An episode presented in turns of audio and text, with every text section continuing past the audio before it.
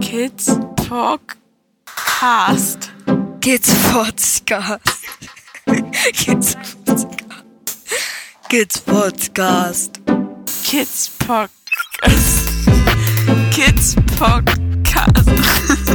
Kids Podcast. Kid Podcast. So.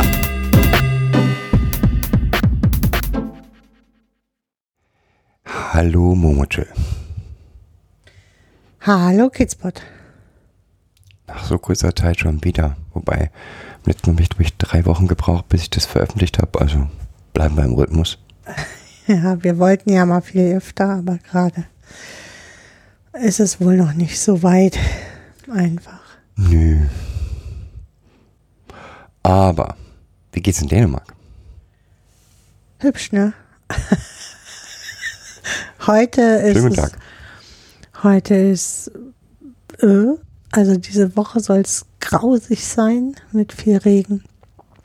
Die letzte Woche hatten wir ganz gutes Wetter. Wurde dann immer wärmer zum Wochenende. Wir hatten ein bombastisch warmes Wochenende mit viel Arbeit. Ja, mit viel Gartenarbeit und Malochen und aber das brauchen wir auch, habe ich gerade das Gefühl. Wir brauchen diese körperliche Arbeit, auch die Kinder übrigens, weil einfach so viel ist irgendwie. Und ist ja schon cool, dass wir einen familiären Ausgleich gefunden haben, Hm. wo alle irgendwie Sich einbringen können auch, ne? Hm. ja, unterschiedlich, unterschiedlich motiviert. Der eine mehr, der andere weniger, aber so soll es ja auch sein. Wäre blöd, wenn anders. Ja, und es gibt ja auch genügend andere Aufgaben. Also äh, gut finde ich ja immer, dass die Kinder, die dann gerade nicht so motiviert sind, ähm, dann andere Aufgaben einfach übernehmen. Wir sind ja nun, wir leben ja nun mit Jugendlichen hier. Wir haben ja keine kleinen Kinder mehr. ähm, ja, und dann werden halt andere Aufgaben erledigt, ne, die wir sonst noch machen müssten. Entlastet uns es ja auch total und für sie ist es eine gute Übung ähm, für die Zukunft. So, ne? Für Einmal das, aber auch, Erwachsenwerden. aber auch auf der anderen Seite, also ich sag mal, der Samstag in den letzten Wochen war immer derjenige, der Gartentag, Hm. wo eigentlich auch alle immer mitgeholfen haben. Oder eben dann gesagt haben, nee, ich habe keinen Bock auf Garten, ich mach mal hier im Haus sauber oder so. Hm. Und am Sonntag fällt auch noch viel Gartenarbeit an, aber das ist dann mehr, mehr so die, die, die, die freiwillige. Mm, Das ist dann eigentlich so unser Vergnügen, ne? Genau. Und für die Freiwilligen, die dann noch mit wollen und die anderen machen halt ihre Projekte. Das finde ich auch ganz gut. Genau, und ich finde das total cool, dass die auch da dann das machen, wozu sie Lust haben und was, was sie entspannt. Und damit leben können, auch akzeptieren können, dass uns die Gartenarbeit entspannt. Genau. Ja. Sonst was in Dänemark? Nö, also nichts, was es Neues geben könnte. Aber ich habe auf mehreren Bereichen in letzter Zeit äh, Veröffentlichungen wahrgenommen, die mich so ein bisschen an der an der Realität zweifeln ließen. An der Realität zweifeln ließen, wie soll ich das verstehen? Fangen wir an, also äh, ich, ich handle die jetzt einfach erstmal so ab, was so die, die mein Anreiz ist überhaupt für diesen Podcast. Auf der einen Seite der ganze Fall um München, um das Bistum München, in der es ein Zentrum für Opfer von ritueller Gewalt gab vom Bistum München und bei der wie soll ich das nennen, ähm, aufgrund der Beschwerden einer ähm, Betroffenen sich das so darstellt, dass die Therapeutin, die dort ähm, tätige Therapeutin oder Psychologin, davon überzeugt war, dass jeder Fall, dem sie begegnet, rituelle Gewalt darstellt und aufgrund dessen im Prinzip der einer Betroffenen angeblich das Erleben der rituellen Gewalt versucht hat einzureden. Was jetzt zur Folge hatte, dass dieses Zentrum geschlossen wurde. Das ist eine. Und auf der anderen Seite jetzt mehrere Psychologen, die jetzt gerade damit rumlaufen und sagen, wir können komplexe Traumata in Kurzzeittherapien, gemeint waren Wochen, heilen. Hm, beides zwei spannende Themen heute.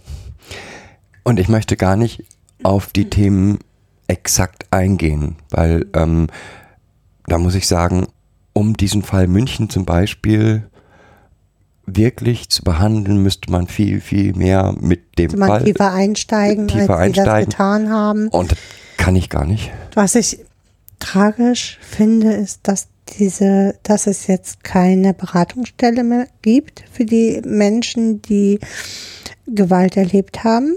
Also sexuelle Gewalt, in welcher Sexuelle Form auch. Gewalt, ja. Es geht Nee, speziell um, nee, nee, es geht so, dort mhm. speziell um diesen Bereich rituelle Gewalt. Und wie gesagt, jetzt laufen ganz viele auf den, ähm, in den Medien rum, auch Psychologen, auch, ja, die sagen, rituelle Gewalt hat's nicht, gibt's nicht. Das ist alles eingeredet, weil es diesen einen Fall gegeben hat. Naja, damit setzen sie natürlich auch Fates Memory auf. False So, Memory, ja. Genau. Und das sind immer diejenigen, die, wissen wir ja, wo ganz viele Täterstrukturen auch hinterstecken. Und die am liebsten ja sexuelle Gewalt hat es im Endeffekt nicht gegeben, sondern das ist nur eingeredet worden oder ja, von außen in, in den Menschen eingeredet worden. So. Diese Bestrebungen gibt's ja immer. Also äh, nur weil man das Institut verboten hat, gibt es leider immer noch Menschen, die mit dieser Falschinformation rumlaufen und äh, Kurse geben und also False Memory rumlaufen. Der deutsche Verein existiert auch noch, der amerikanische hat sich geschlossen. Genau. Wobei mein, ich will jetzt erstmal unsere Haltung dazu. Genau. Das ist erstmal das Wichtigste. Ich fange mal an mit meiner Haltung, du korrigierst mich, wo du das anders siehst. Okay? das ist super. Hm. Also meine Haltung dazu ist erstmal, rituelle Gewalt an Kindern findet statt. Und zwar glaube ich nicht an die Varianten, die zum Beispiel Frau Huber von sich gegeben hat. Ich und zwar nicht, weil ich nicht glaube, dass es auch dass es satanistische Gruppen geben könnte, die das tun. Aber wenn ich an all die Sekten denke, in denen Gewalt an Kindern propagiert wird, dann habe ich da, es gibt überhaupt keinen Zweifel daran, dass es rituelle Gewalt gibt. Also ich möchte da beispielsweise an, äh, an die zwölf Stämme erinnern, in denen den Eltern eingeredet wird, dass sie, dass der Schlagen der Kinder ein Liebesbeweis wäre. Und die zwölf Stämme Stämme sind existent, diese Aussagen sind vorhanden und das ist rituelle Gewalt, die dort stattfindet. Das ist für mich auch, und da, da verschwimmt für mich die Grenze zwischen ritueller und struktureller Gewalt.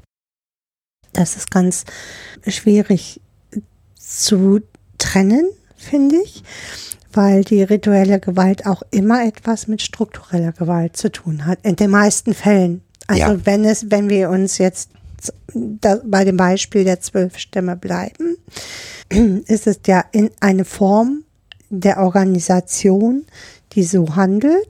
Und in diesem Fall wäre es schon auch eine rituelle Gewalt, aber es wäre halt aufgrund der Form der Zusammensetzung auch eine strukturelle Gewalt. Auf der anderen Seite nehme ich solche Fälle wie Lüttke oder Münster, wo eine Tätergruppe Kinder regelmäßig und mehrfach missbrauchen, in denen Teile, äh, also per Video zugeschaltete andere Täter dem Täter befehlen, was er mit dem Kind machen sollen. Ich glaube, da müssen wir nicht drüber reden, dass das rituelle Gewalt ist. Ja, es ist eher so ein bisschen wie, wie hieß denn diese Serie? Ist ein bisschen, also wenn ich das jetzt so abtue, dann ist das wahrscheinlich, werde ich hier gleich angefeindet, wie bei Big Brother. Ja, also wo man von außen irgendwas wählen kann. Hier, das hat schon was Rituelles natürlich. Es hat auch sehr was sehr narzisstisches dieser Täter, die dort ihre narzisstischen Neigungen ausüben, über jemanden massive Gewalt oder massive Macht auszuüben und sich ja auch an dem Leid des, des Kindes erfreuen. Ja. Also das meine Kritik, die ich an Büchern wie Huber oder ähnlichem habe, ist, dass im Prinzip das da ist so ein, ein kirchlicher Glaube noch drin. Das Böse muss ja Satan sein. Mhm. Und Entschuldigung, nehmen wir nicht die nächsten Fälle. Kinder, die in kirchlichen Strukturen missbraucht worden sind. In Heimen, die von Kirch, Kirchen geleitet worden sind oder ähnlichem. Das ist genauso rituelle Gewalt, weil da war, das war meistens nicht nur ein Täter, es waren viele Täter und die Kinder sind weitergereicht worden von, von Täter zu Täter. Auch da ähm, ist für mich wieder diese Mischgrenze zwischen ritueller und struktureller Gewalt so. Ähm, und wir gehen immer davon aus, dass die Kinder dort verbleiben oder dort wohnen. Das muss gar nicht sein dazu. Also man muss nicht dort wohnen, um einer rituellen Gewalt ausgesetzt zu sein oder einer strukturellen Gewalt ausgesetzt zu sein, sondern das geht auch in, in ambulanten Geschichten oder mm, in, in Jugendgruppen oder, oder, oder. So, und dann bleiben wir noch zuletzt, wenn wir jetzt den engeren Bereich einer Familie betrachten und es dort zu regelmäßigen Übergriffen kommt und auch dort die Kinder weitergegeben werden an andere Täter, dann ist auch das hat es alle Anzeichen einer rituellen Gewalt. Mhm. So, all diese Fälle, die ich jetzt als letztes, also die ich jetzt aufgezählt habe und die ich unter die Kategorie rituelle Gewalt fasse, sind vorhanden. Und dafür brauchen wir auch keine Beweise. Das, die, die, die Beweise existieren. Ja, ich möchte hier nochmal was dazu sagen, weil jetzt hier so ähm, rüberkommt, dass die Bücher von Huber blöd sind. Oder Nein. So, ne? Das möchte ich jetzt nochmal irgendwie ein bisschen in die richtige Bahn ziehen. Ich bin Frau Huber sehr, sehr dankbar, dass sie auf dieses Thema der rituellen Gewalt aufmerksam gemacht hat und auch mit ihren Büchern aufmerksam gemacht hat. Da bin ich ihr sehr dankbar. Ich glaube, dass ich, wenn man sich in einem speziellen Thema immer m, bewegt, sich Dinge verselbstständigen, auch in einem selber, weil man mit vielen, vielen Dingen konfrontiert ist, mit denen man auch selber immer umgehen muss, so. Und ich glaube, dass Psychologen hin oder her, dass auch hier zu Co-Traumatisierung kommen kann und dass das Auswirkungen auf auch auf die Sichtweise eines Psychologen haben. So. Und wie gesagt, ich möchte ihr, möchte hier nochmal sagen, wir sind ja sehr dankbar. Wir haben auch ihre Bücher. Da sind in allen Büchern Aspekte drin, die uns auch sehr viel weitergeholfen haben. Den Anteil, alles Rituelle auf satanistischen Füße, auf satanistische Füße zu stellen, ähm, da gehen wir halt nicht mehr mit. Mhm. Das ist der Anteil, wo du und ich überhaupt nicht mehr mitgehen, weil rituelle Gewalt so viel mehr ist, als das nur in religiöse Auseinandersetzungen äh, zu betrachten. Ja.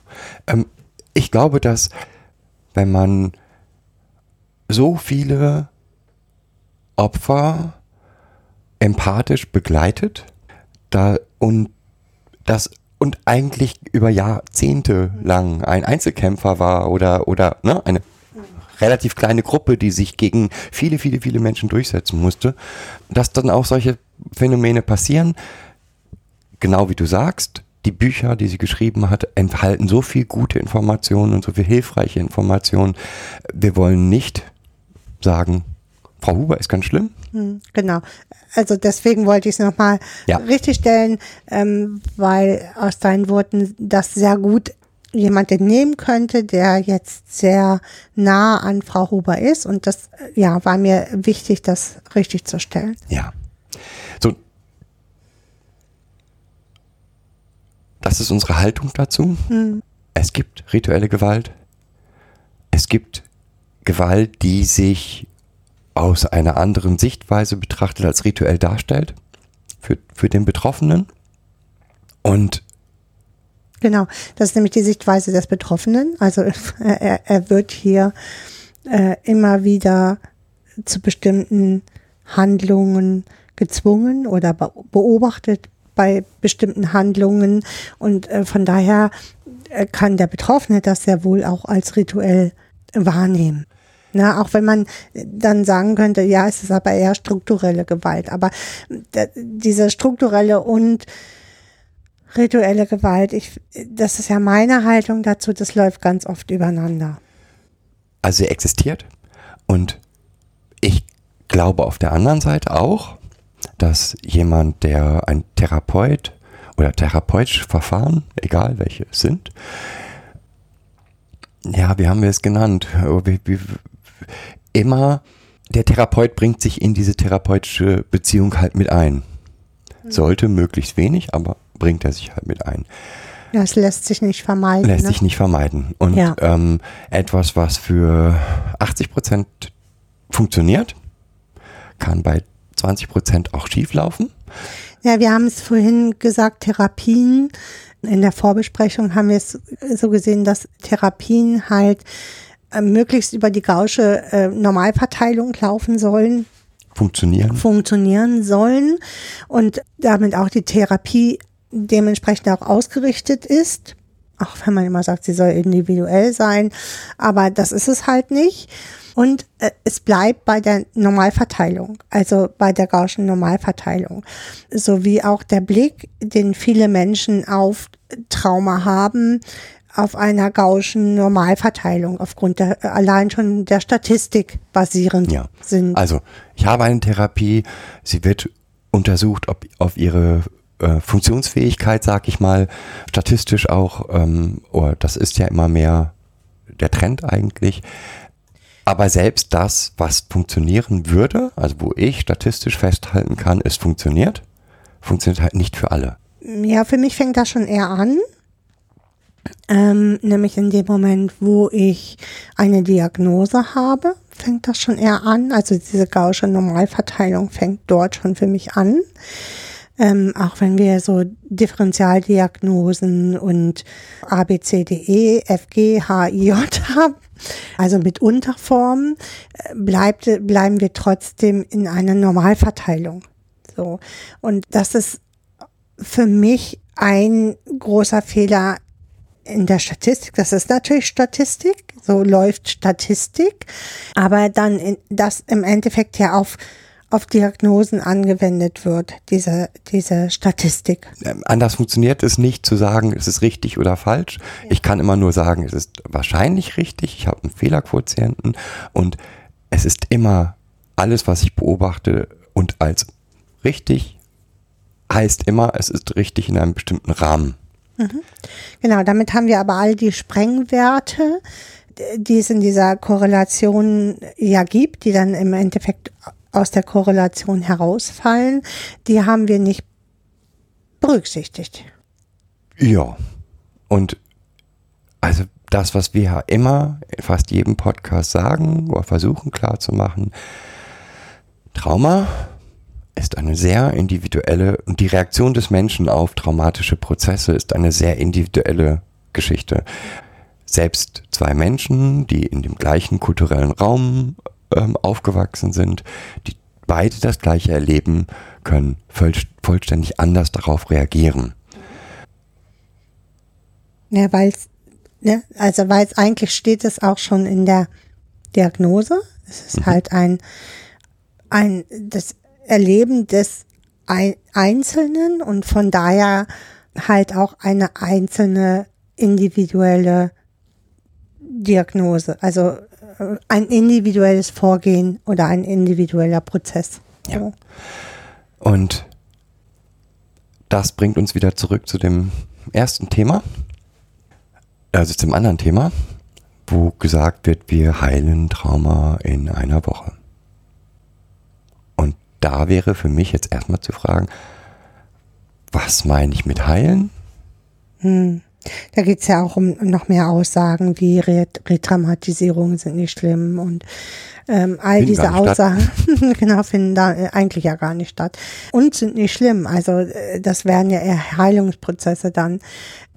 All diese Dinge machen uns beiden, glaube ich, fürchterlich wütend, so, weil das Kabis ist, weil das richtiger Kabis ist, so. Ich glaube, dass da ein, ein, für mich, ein rein symptombezogener Blick auf Trauma gemacht wird und der dann auch noch die Symptome nicht vollständig erfasst, Ich glaube, dass das damit gar nichts zu tun hat, ganz ehrlich. sondern Also es hat für mich so viel mit, mit so Selbsthilfeprozessen zu tun. Also ich geh- besuche irgendeinen Schamanen und der heilt mich dann schon oder sind- das sind richtige Wissenschaftler, das sind keine Schamanen. ja, ja. Also äh, das Problem ist, ähm, dass unsere Gesellschaft ja erwartet, dass Menschen geheilt werden. So. Also dieses Heilsversprechen ist überall drüber und es muss schnell gehen heutzutage. Also mal hurtig hier. Und weil ähm, Menschen das halt hurtig haben möchten, entstehen dann genau solche, solche Bestrebungen von und solche Aussagen von Heilung. Also Heilung innerhalb von drei Monaten bist du in dein, von deinem Trauma geheilt. So. Solche Bestrebungen hat es schon immer gegeben. Also wie in so Selbstheilungs-, also äh, Kursen, wie ähm, wenn du Probleme hast, dann gehst du da hin und dann machst du da fünf Wochenenden in so einem tollen Seminar und äh, hinterher gehst du als ähm, völlig anderer Mensch daraus. So. Äh, Diese Bestrebungen hat es schon immer gegeben. Was ich gefährlich daran finde, ist, dass das jetzt halt diese Ausrichtung, die dort jetzt gerade passiert. Also nochmal, die Frage ist für mich in erster Linie, was heißt Heil im Bereich von Trauma? Könnte es heißen, also das, was gemessen, was kann ich messen? Ich kann messen, hat derjenige Symptome. Ja? Und kann sagen, wenn die Symptome nicht mehr auftauchen, ist er geheilt. Also, sprich, derjenige reagiert nicht mehr auf Trigger, derjenige geht nicht in Dissoziation. Das wären so. Ja? Wenn ich mich jetzt daran festhalten wollte. Das Problem dabei ist, dass das einfach zu kurz gedacht ist. Also erstens bin ich der festen Überzeugung, nur weil jemand, und das war das Ergebnis dieser Studie, fünf Monate später nicht auf irgendeinen Trigger reagiert, der vorher ein Problem für ihn war, heißt es nicht, dass dieser Trigger weg ist. Dann geht er halt in den inneren Rückzug damit. Ne? Also, und das ist die Gefahr dabei, dass aus ich springe nicht mehr auf Trigger an, nur noch der innere Rückzug stattfindet und das dann als geheilt mh, angesehen wird. Ich, ich in meiner Definition den inneren Rückzug als viel, viel, viel, viel gefährlicher an als eine Dissoziation, die auch ein Stück weit natürlich innerer Rückzug ist, da in beiden Fällen keine Auseinandersetzung stattfinden kann und ähm, der Mensch eigentlich in diesem Rückzug gefangen ist. Ähm, das kann es sein. Dann Menschen, die sich diesem aussetzen, gehen ja mit einem selber mit einem Gefühl, ich will, ich habe hier ein Problem und ich will das lösen, da rein. Das heißt, auch das kann man in der allgemeinen Leben mit Traumatisierten feststellen, dass sie für einen gewissen Zeitraum auf bestimmte Trigger nicht reagieren. Ja? Auch nicht durch inneren Rückzug reagieren, sondern einfach, weil gerade die Belastung äh, gut ist, weil gerade äh, einfach das innere Gefühl gerade so ist, ich jetzt kann ich mich dem aussetzen, ich, ich schaffe das, was aber nicht heißt, dass das nicht wieder auftritt.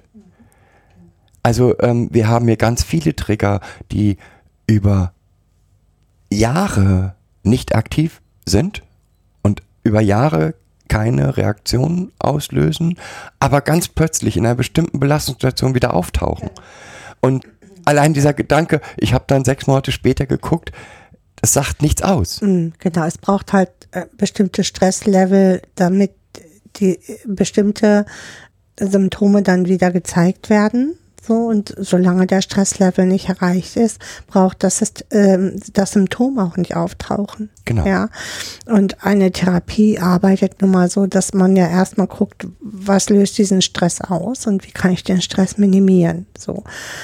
Und in dem Moment, wo ich mich daran halte und so leben kann, ist ja super. Das heißt aber nicht, ähm, ja, dann, das kann halt äh, einem wieder um die Ohren fliegen. Das ist eine. Also der eine Bereich. Also dass ich gar nicht daran glaube, dass das wirklich äh, in dieser Woche weg ist. Zweite große Bereich war die der Retraumatisierung.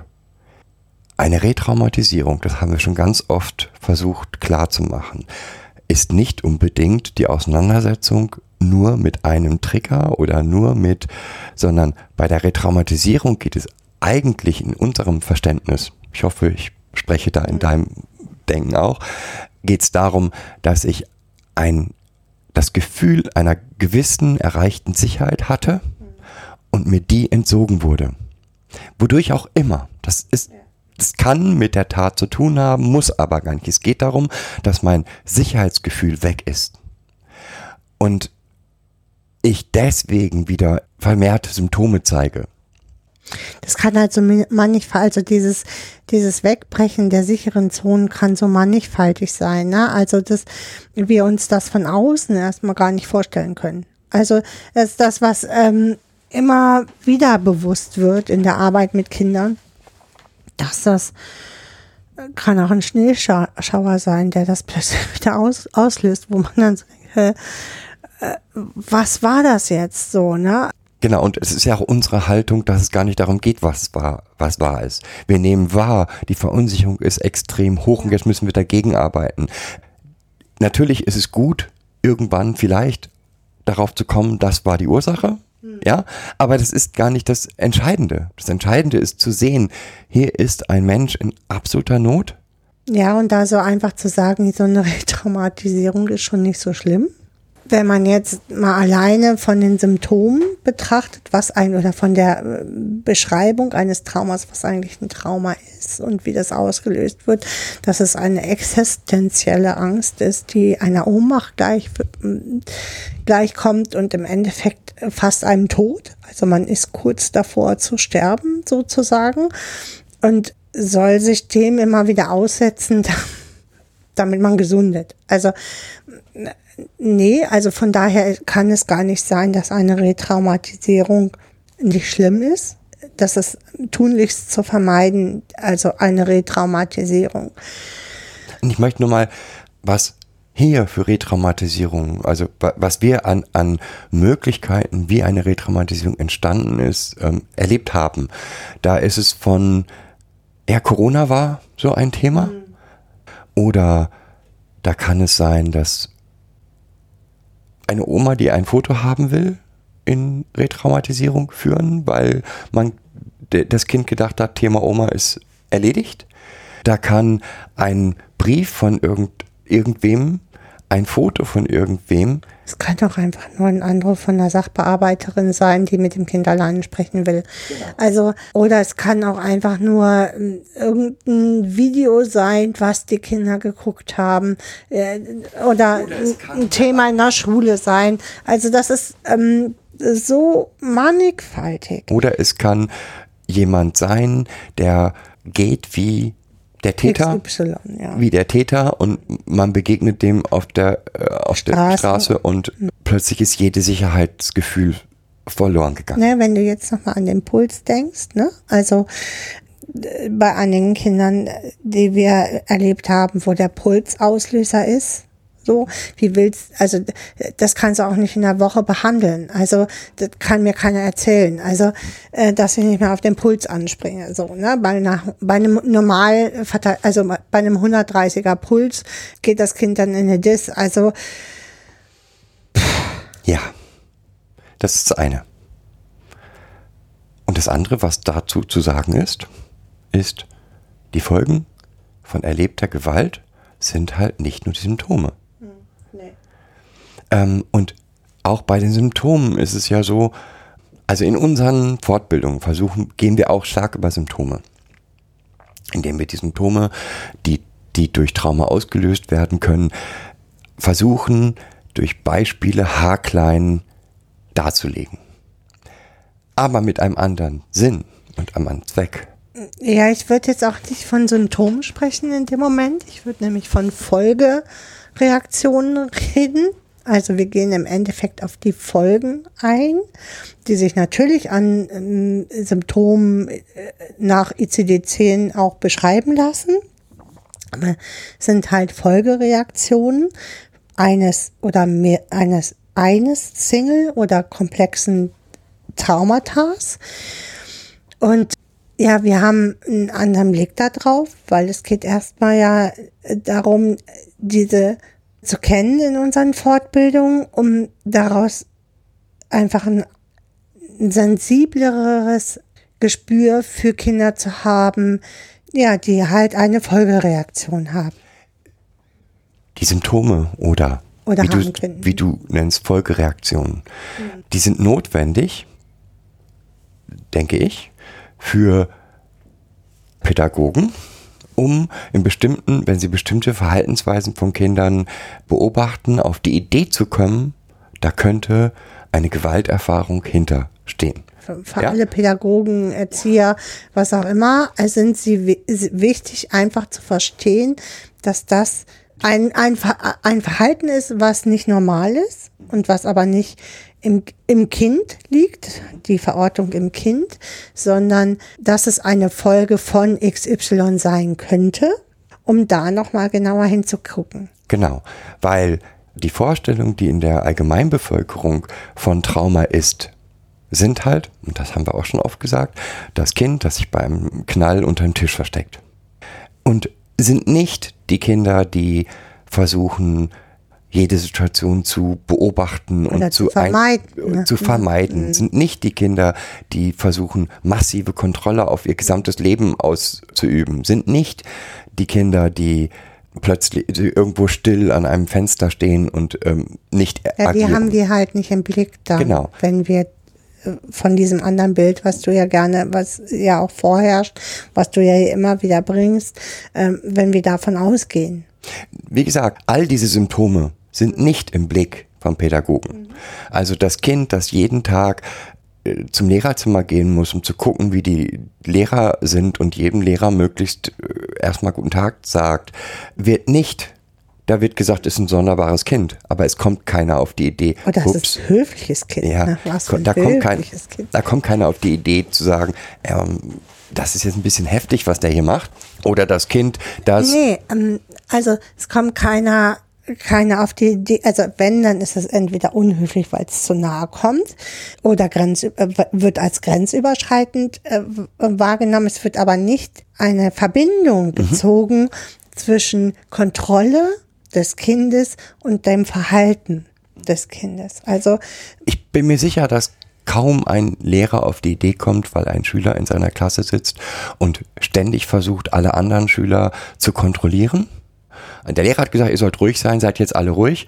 Nein, ihr müsst jetzt alle ruhig sein.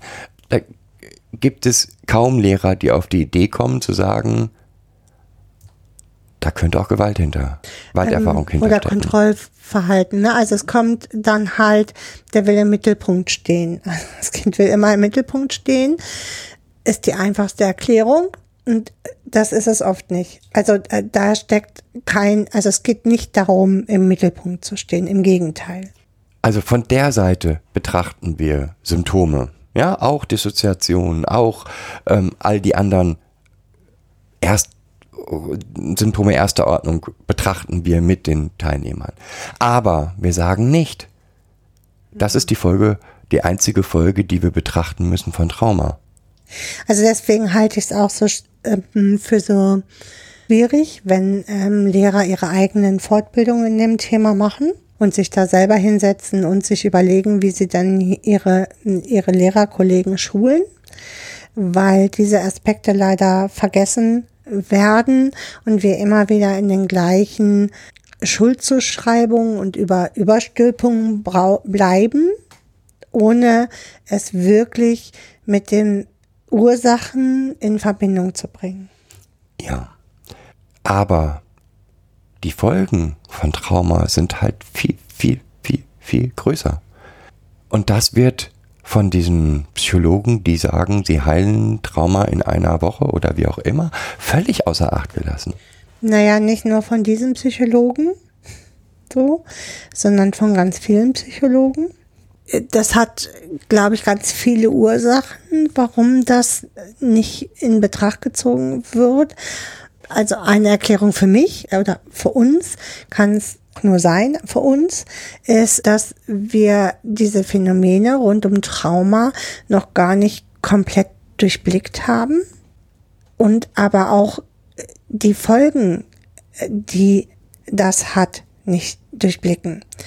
Ich möchte Ihnen ein Beispiel geben, was mich wirklich auch ja sehr nachdenklich gemacht hat. Und da ging es um Mobbing-Erfahrungen, die natürlich auch traumatisierend sein können oder einen Trauma auslösen können, aber dieser Mensch schrieb auf Twitter, äh, das wird ihn ein ganzes Leben lang begleiten und verfolgen, diese Erfahrung aus der Jugend oder aus der Kindheit durch das Mobbing. Und da ist es mir nochmal so bewusst geworden, wie nach, wie groß der Nachhall solcher biografischen Erlebnisse ist. Und die machen, das machen wir uns nicht klar. Überhaupt nicht. Ja, also ich nehme nehm jetzt so ein, so ein Klassik, klassisches Beispiel. Ein Kind, das wirklich massiv Gewalt erlebt hat über einen gewissen Zeitraum in seinem Leben, hat wahrgenommen, dass Gewalt ein, eine Möglichkeit ist, sich durchzusetzen. Konflikte zu lösen. Konflikte zu lösen. So. Und Macht. Ist auch Macht. Und Macht auszuüben. Mhm. Diese, diese Wahrnehmung, mhm. Diese, die ja auch nicht bewusst ist, die ja unterbewusst ist, zu ändern, ist nicht dadurch erledigt, dass ich die Dissoziation wegkriegen würde. Hm, oder korrigierende Erfahrungen machen. Ja, ne? Hm. Das ist auch wieder immer dieses korrigierende Erfahrung. Hm. Nein, das kriege ich erstmal so nicht weg. Weil, was nicht heißt, dass es für immer wird das ein gewaltbereites Kind sein. Darum geht es nicht. Sondern man kann ganz, ganz viele Dinge machen, damit dieses Kind oder selber sich wirksam fühlt sich und ähm, gar nicht diese, diese, diese Macht ausüben muss, weil wenn ich das über, über Gewalt und Macht mache, gehen mir natürlich auch viele Dinge verloren. So. Und so kann ich das Problem, dieses ein, wenn ich mich nur darauf konzentriere, dieses eine Problem lösen. Aber es sind halt viele, viele andere Muster und, und, und Verhaltensweisen, die durch dieses Leben in der Gewalt entstanden sind, auch noch weiterhin da. Weil, das, äh, weil es so eine massive Auswirkung auf das Selbst hat, also auf wie be bewerte ich Situationen, wie erkenne ich Situationen, also Mustererkennung, die sich alle ja massiv verändern. Ein schönes Beispiel ist für mich immer etwas, was immer so schön groß, ne, diese Kinder haben ja Antennen und die erkennen, so, jedes Mal wird es groß hervorgehoben. Nein. Die meisten Kinder, die in gewaltvollen Lebensgemeinschaften waren, waren darauf angewiesen, das Gegenüber in jeglicher Körpersprache und Mimik und Gestik zu lesen, um zu überleben. Also werden sie auch im weiteren Leben massiv auf Mimik, Gestik Körpersprache. Das ist ein Training, ne? Das ist wie, ja. im Endeffekt ist es, als wenn du einen Spion auf bestimmte Dinge trainierst. Mhm. So sind die Kinder halt äh, in ihrem frühesten ähm, Erleben darauf getrimmt, dieses, sein, dieses Gegenüber möglichst schnell lesen zu können, um zu überleben und sich selbst zu schützen. Und dieses diese Situation, dass diese Kinder ständig Mimik, Gestik und so weiter von allen Umgebenden versuchen zu lesen, beeinflusst ihr Leben weiterhin. Ja, es beeinflusst das Leben zum Beispiel dahingehend, dass äh, sie, wenn sie morgens aufwachen und ihr Gegenüber schlechte Laune hat, also ich, ich spreche jetzt mal von einer Partnerschaft und nur sehen, dass der andere gegenüber äh, schlechte Laune hat, sie sich dafür verantwortlich fühlen, dass das Gegenüber schlechte Laune hat. Dabei hat es mit ihnen selber gar nichts zu tun. Genau. Und so gibt es ganz viele solcher Folgen. Ja, also wenn es dunkel, wenn, wenn jemand in mein Zimmer reinkommt, im, äh, nachts, dass ich dann Panik habe und mich in die letzte Ecke verkrieche, ist eine Folge, die löse ich nicht, weil ich die Dissoziation gelöscht habe. Ja, ich mache mal noch ein Beispiel, ich mache mal ein positives Beispiel. Ja, also ich versuche mal ein positives Beispiel zu machen.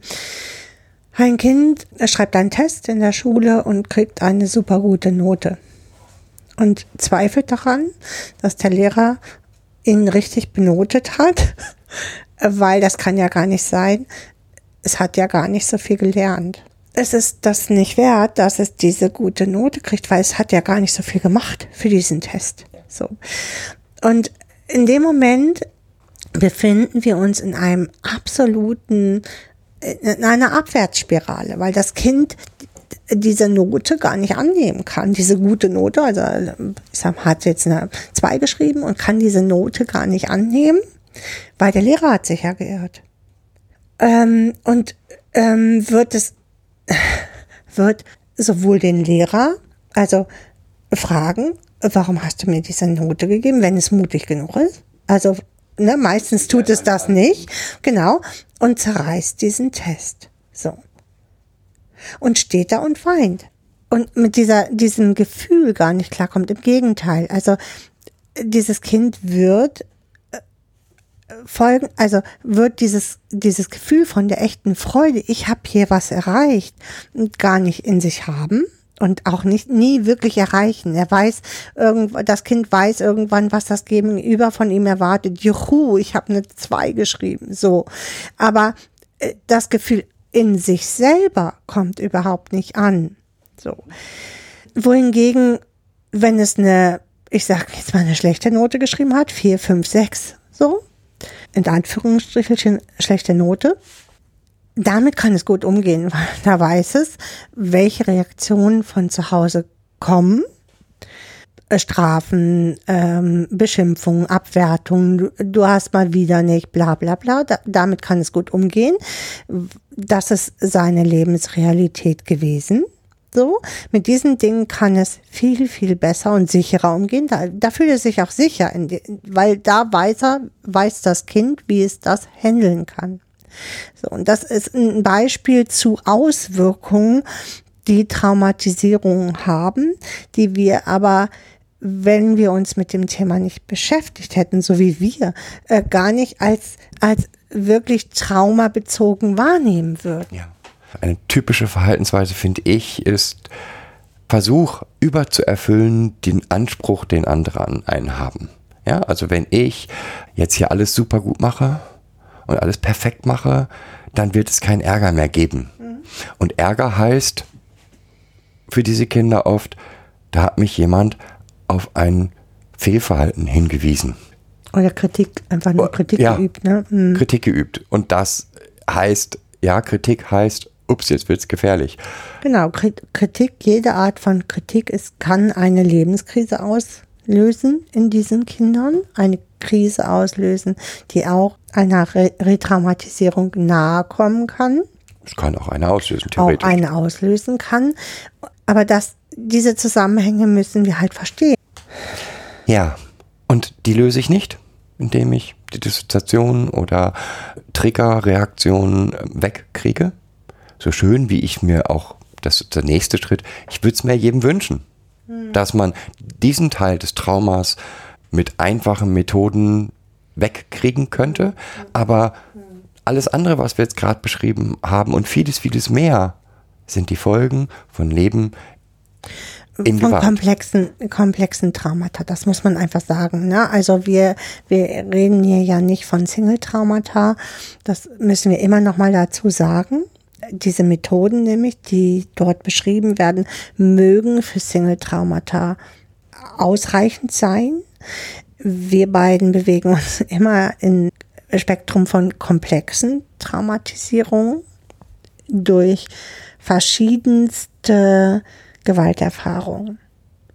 So, ne? Also es ist immer ein Spektrum aus emotionaler, körperlicher und oft sexueller Gewalt, mit denen wir das zu tun haben. Und äh, das macht ja auch unterschiedliche Traumatisierungen und unterschiedliche Verhaltensweisen. Also sowohl körperlich, emotional als auch ich sag, jetzt sexuelle Gewalt machen einzelne Traumata und einzelne Verhaltensweisen daraus, also Folgestörungen daraus. Und das muss man auch äh, so sich bewusst machen. Und für mich das Allerwichtigste in diesem Zusammenhang ist, meiner Meinung nach wird das viel zu selten betont. Wir Außenstehende, und ich sehe mich jetzt als Außenstehenden, Ja, und wir sind schon, wir sind ja schon Experten im Endeffekt in diesem Thema. und trotzdem bleibe ich Außenstehender. Ich habe keine wirkliche Traumatisierung und Genau. ich habe nicht den Hauch einer Ahnung von dem, was im Betroffenen losgeht, umgeht. Ich liebe Merlin the Cat, weil sie, weil Merlin the Cat mir in Geschichten die Sichtweise von dissoziierten Menschen näher bringt. Oder das heißt, Zebrabande oder, oder so. Zebrabande Ne? oder DisOS oder was auch immer. Ganz, ganz viele Betroffene, die ihre Sichtweisen wiedergeben. Ich liebe sie deswegen, weil es mir immer wieder ein ganz kleines Stück, mich ein Stück näher bringt an das. Und trotzdem, Ilvi, und trotzdem glaube ich nicht, dass ich auch nur ansatzweise verstehe. Weil ich immer mit meinem, meiner Haltung, meiner Sichtweise da, da drauf gehe. Und es gibt Dinge, die kann ich, ich glaube, die kann man sich gar nicht vorstellen. Also ich kann mir eine echte Triggerreaktion, ich kann sie beschreiben, weil ich ganz viele Beschreibungen gehört habe und trotzdem habe ich nicht, weiß ich nicht, wie es ist. Na, du weißt halt nicht, wie es sich anfühlt. Ne? Also wenn du so eine Trägerreaktion hast, dann kannst du dir ein Fachbuch nehmen und von den Experten dir erklären lassen, wie das aussieht. Aber dann hast du das aus dem Fachbuch, so soll das aussehen und schon läufst du in die falsche Richtung, wenn du eine andere Reaktion kriegst. Und das ist das Schlimme an, weil du jetzt gerade sagst, die Experten, das Schlimme an Experten, und das ist das, was dann kommt, ja, wir haben gesehen, wir können jetzt neurologisch nachweisen, was passiert bei einer DIS, oder wir können neurologisch nachweisen, was in einer Triggersituation passiert, weil ständig die Betroffenen als, als Nicht-Experten dargestellt werden. Betroffene sind diejenigen, die uns sagen können, wie sich das anfühlt. Betroffene sind diejenigen, die mir ein Stück weit Einblick in diese Welt geben können. Und wenn ich diese, dies verändern will, dann brauche ich die Betroffenen als Richtschnur. Na, ich weiß, worauf du hinaus willst, ist im Endeffekt, dass Experten, sei es nun Mediziner, Psychologen, pädagogisches Personal als Experten, die sich als, per, als Experten sehen auf dem Gebiet, sich oft über den Betroffenen erheben und über den äh, Betroffenen berichten und dann auch nur ihre Berichte dazu als Meinung zählen. So. Und das funktioniert ja nicht. Es funktioniert nicht, weil wir auch den Betroffenen, die ja bestimmte Folgereaktionen haben und ähm, die ja durch bestimmte Gefühle und Stresssituationen ausgelöst werden, den werden wir ja damit gar nicht gerecht. Nicht nur nicht gerecht, also wir erheben, also auch wir erheben uns über die Betroffenen und sagen, das wirkt, das funktioniert, sag ich jetzt mal. Wir beiden nicht, aber mh, ja, ein Stück weit. Na, Musst du. Ja. In, ein Stück weit tust du's. Ja. Also wenn Kind XY äh, Zeichen äh, ähm, in einer Familie diese und diese Anzeichen zeigt, dann sagen wir, geht doch mal den Weg. Wir sagen, wir glauben, der funktioniert. Ja? Aber wir wissen es nicht. Weil wir nicht in die, in die, in, wir können nicht in den Schuhen des Kindes gehen. Naja, wir können halt nur Hypothesen bilden, ne? Äh, ähm, die ja immer auf unserem Wissen beruhen. Also ähm, das ist eigentlich das Schwierige daran. Nehmen wir jetzt den Fall, wir haben irgendein Verhalten, wir analysieren das mit Hilfe mit, mit den Pädagogen und sagen, das und das könnte helfen. Wir sagen das, weil wir aus Erfahrung wissen, in 80 Prozent der Fällen hilft es. Gausche Normalverteilung. Genau. 20 Prozent hilft es nicht. Aber die, die hast du immer. Und das Problem ist, dass, dass wir als Experten, in Anführungsstrichen, uns nicht hinstellen dürfen und sagen, okay, dann ist das Kind wieder schuld, weil das passiert. Also ne- wie das Gleiche, nehmen wir an, ein Traumatisierter geht in eine Therapie, der Therapeut macht seine, sein Therapieverfahren und das funktioniert auch in vielen, vielen, vielen Fällen. Wenn es nicht funktioniert, dann heißt es, der Patient ist im Widerstand, der Patient arbeitet nicht mit, der Patient will nicht. Nein, Oder ich kann ihm nicht helfen. Ich, kann ihm nicht helfen. ich und kann ihm nicht weiterhelfen, genau. Und darum geht es nicht. Damit steht es wieder, da steht der Patient wieder da und äh, schreibt sich das selber zu, weil man kann mir ja nicht helfen. Also, Genau. Und es ist, also, und mir hat mal eine wirklich gute Therapeutin gesagt, Patient im Widerstand habe ich nicht einmal in meinem langjährigen Berufsleben erlebt. Das, was ich erlebt habe, ist, dass ich auf dem Holzweg war. Und so ist Therapie. Ich gehe einen bestimmten Weg, weil ich glaube, das ist das, die, das ist der Das Weg, der könnte, hilft. mh. Der hilft vielen, aber nie allen. Und kein Konzept, egal was wir haben, keine Pädagogik, kein Konzept, was wir haben, hilft, kann allen helfen. So. Wichtig ist, glaube ich, uns beiden dort äh, diesen Schritt halt zu sehen und zu sagen, okay, mit diesem, mit dieser Pädagogik oder mit diesem Methode oder psychologischen Verfahren kommen wir hier überhaupt nicht weiter. Was können denn die nächsten Schritte jetzt sein? Genau. So. Und da hört es aber meistens auf, so, ne? Aber dazu brauche ich den Betroffenen. Und dazu brauche ich natürlich auch Durchhaltevermögen, weil ich kann nicht ständig mein Verfahren wechseln oder was auch immer. Aber ich brauche vor allen Dingen, muss ich es hinkriegen, dass der Betroffene so selbstwirksam wird, dass er sagen kann, ey, das hier, das, also, Entschuldigung, das funktioniert nicht. Ja? Und das kann sich auch Ist ja ändern. auch gar nicht schlimm. Also Nein. äh, selbst für uns kann es ja nicht schlimm sein. Also es geht ja hier nicht um uns, dass unsere Methoden hier helfen, so, sondern es geht ja darum, dass es dem, dem Klienten, dem Kind oder dem Erwachsenen äh, besser geht und dass er für sich Handlungsmethoden daraus entwickelt, wie er mit bestimmten Situationen besser umgeht. Aber äh, statt dessen ist das dann immer so, dass der Behandler, egal ob Pädagoge oder Psychologe oder Arzt, sich selber dann immer in Frage stellt und sagt, ah, da habe ich einen Fehler gemacht. Es geht gar nicht um Fehler. Fehler passieren. das, nee, es geht auch nicht um Fehler. Genau. Sondern ich habe, bin in Naja, einer Situation. also es geht manchmal geht's auch um Ja, Fehler. aber so, meistens, aber meistens geht es nicht um, die, um Fehler, sondern es geht darum, ich habe Weg X, bin ich gegangen. Ich nehme jetzt ein ganz simples Beispiel. Ein Kind, das nicht einschlafen kann, wenn es kleines Kind ist, dem hilft ein Traumspray. Ja? Ähm, irgendein duftendes Mittel, wo ich vorher in den Raum gehe und den Raum damit aussprühe, weil dieses, dieser Geruch macht die Monster weg. Ja, das geht irgendwann nicht mehr, weil das Kind es durchschaut. Das ist ja auch okay, dass das Kind durch, das durchschaut. Aber ich muss es feststellen, dass ich bei einem zwölfjährigen Kind vielleicht kein Traumspray mehr verwenden kann, sondern einen neuen Weg gehen muss. mit dem Kind andere Methoden finden muss, damit es sich selber so weit beruhigen kann, dass es schlafen kann. Oder was braucht, ne, unsere all, allseits bekannte Frage, was brauchst du von mir, damit das hier funktionieren kann? Genau. Und es geht nicht um Fehler, sondern es geht um, wir laufen in Sackgassen und das ist normal.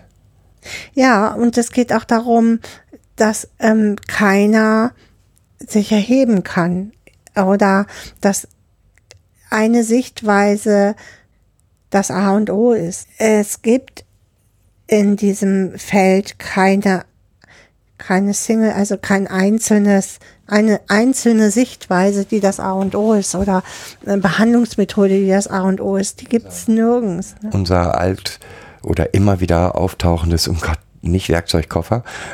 äh, nicht, weil, nicht, weil wir nicht daran glauben, dass wir, wie man in einer anderen Formulierung, man muss ganz viele Köcher in seinem, nee, ganz viele Pfeile in seinem Köcher haben, dass das nicht so ist. Wir brauchen ganz viele Methoden, aber wir müssen gucken, welche Methode funktioniert und, und ähm, Und wirkt die überhaupt noch, ne? Also die Methode, die ich anwende, weil gerade in der Traumabearbeitung ganz viele ganz viele Methoden, die wir anwenden, sich ganz schnell abnutzen. So und dann aber dass die Angst oder das Stresssyndrom trotzdem noch vorhanden bleibt und wieder anspringt. Und jetzt habe ich aber keine Methode mehr, die ich anwenden kann.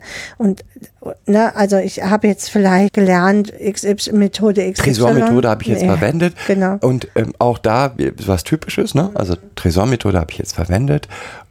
Und jetzt gibt's, gibt es Menschen, die mit dieser imaginären Tresormethode nicht umgehen können. Weil die, weil, weil die diese, diesen imaginären Prozess des Schlosses zudrehen und Tür auf, ist für die nichts. Das kann ich aber nicht, die, ne, macht ja keinen Sinn, dann die weiter anzuwenden. Genau, also, macht keinen Sinn, weiter im Tre Tresormethode zu wenden. Die Frage ist vielleicht, kann ich sie so verwenden, so verändern, dass sie trotzdem den Sinn und Zweck erfüllt. Aber das ist ein anderes Thema, da sollten wir uns mal andermal zu befassen. Uns geht es nur darum, ich kann mich nicht über den Betroffenen erheben und ich brauche den Betroffenen, um zu verstehen, was überhaupt da passiert, weil ich kann das nicht nachempfinden. ich, ich brauche halt ähm, viele, viele Sichtweisen auf, also viele unterschiedliche Einflüsse auf diese Situation als, als Fachkraft, um, äh, um annähernd an ein Verständnis zu kommen für diese Situation und daraus abzuleiten, es könnte XY vielleicht sein, damit ich überhaupt in die Arbeit komme.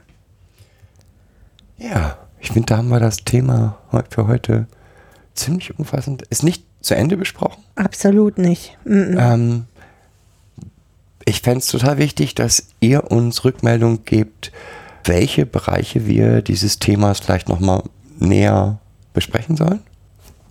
Gerade diese Folge zeigt, finde ich, für, für mich deutlich, wo dass es da noch viele Bereiche gibt, die wir hier so anschneiden und ähm, wo ich mich frage, wollt, wollt ihr mehr? Was wollt ihr mehr? Ähm, meldet euch dazu, schreibt uns. Die Kommunikationswege sind bekannt oder werden ja auch immer in jedem Podcast mitgeteilt, bei jeder Folge. Ja, wenn ihr eine Fortbildung von uns äh, in diesen Bereichen haben möchtet, könnt ihr uns buchen. www.kinderindaszentrum.de ne? könnt ihr uns eine E-Mail schreiben und ähm, uns anfragen und buchen. Darüber freuen wir uns natürlich auch immer gerne. Wir schicken euch dann gerne auch ein Angebot zu, zu unseren Fortbildungen.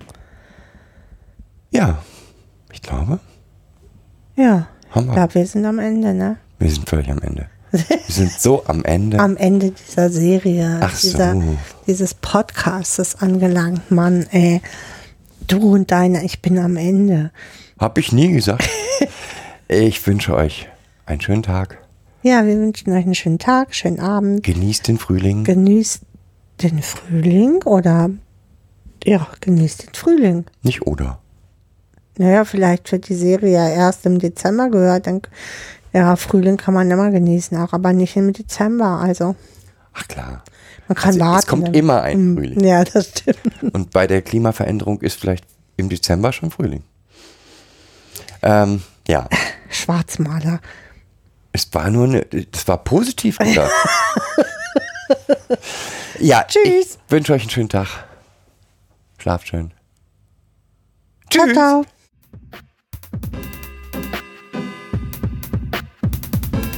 Das war eine weitere Folge Kids Podcast. Danke fürs Zuhören. Show Notes und die Möglichkeit zu Kommentaren unter kidspodcast.de. Anregungen, Ideen und Feedback per Mail an info at kidspodcast.de oder per Twitter an kids-pod. Wenn euch diese Episode gefallen hat, empfehlt sie weiter oder gebt Bewertungen in iTunes oder anderen Podcast-Portalen ab.